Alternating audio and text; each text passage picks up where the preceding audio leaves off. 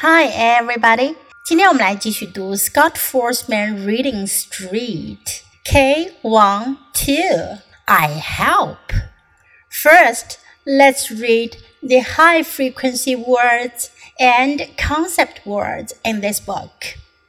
High frequency words at, at, I, I, my, my. Concept words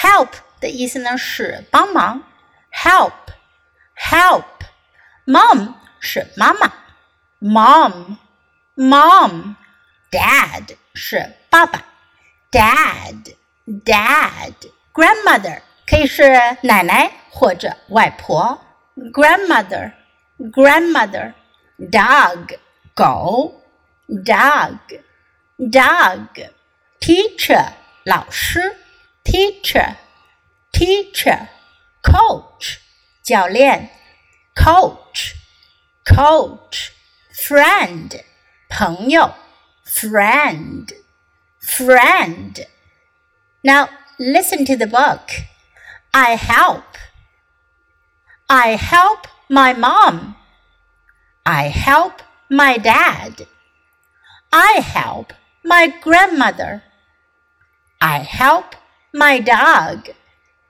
I help my teacher. I help my coach. I help my friend. 这个故事的主题呢是 help，help 帮助帮忙。I help 我帮。I help my mom 我帮我妈妈。I help my dad，my dad 我爸爸。 I help my grandmother. Grandmother, my grandmother.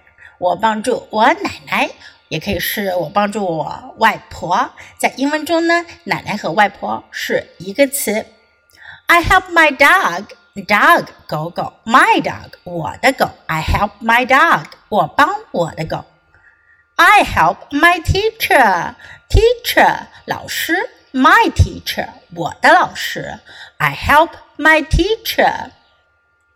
I help my coach. Coach 教练，my coach 我的教练。I help my coach. I help my friend. Friend 朋友，my friend 我的朋友。I help my friend 我帮助我的朋友。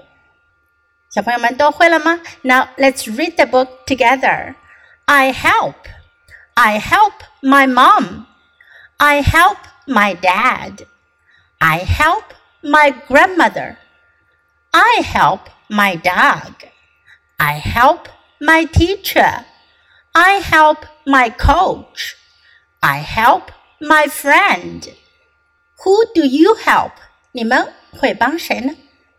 小朋友，今天的书你学会了吗？别忘了多读几遍，直到你熟练掌握。Until next time, goodbye.